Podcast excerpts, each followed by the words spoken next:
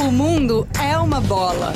Um minuto com o Museu do Futebol. Neste ano, a Copa da Espanha de 1982 completa quatro décadas e o torneio contou com números grandiosos, começando pelo tempo de preparação, que durou 18 anos, já que o país foi escolhido como sede ainda em 1964. Foi também a primeira Copa a superar o número de 16 vagas, recebendo 24 seleções. Isso resultou no aumento da quantidade de estádios, assim como de jogos, chegando a 52 partidas. A competição ainda registrou a única vez em que uma seleção marcou 10 gols em um mesmo jogo, na vitória da Hungria sobre El Salvador por 10 a 1. Pena que também foi uma das maiores tristezas do futebol brasileiro, eliminado pela Itália, mesmo com um time de craques. Para mais informações, acesse museudofutebol.org.br. Apoio CBN.